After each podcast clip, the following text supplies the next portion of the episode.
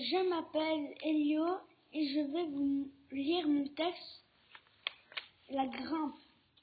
Laurent et moi, nous, sommes allés à la grimpe. Le mur était raide comme une montagne. Après, nous avons joué au loup et je me suis jamais toucher.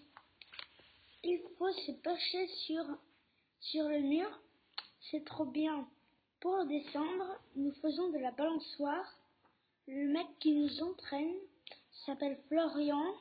Après, on est rentré chez nous.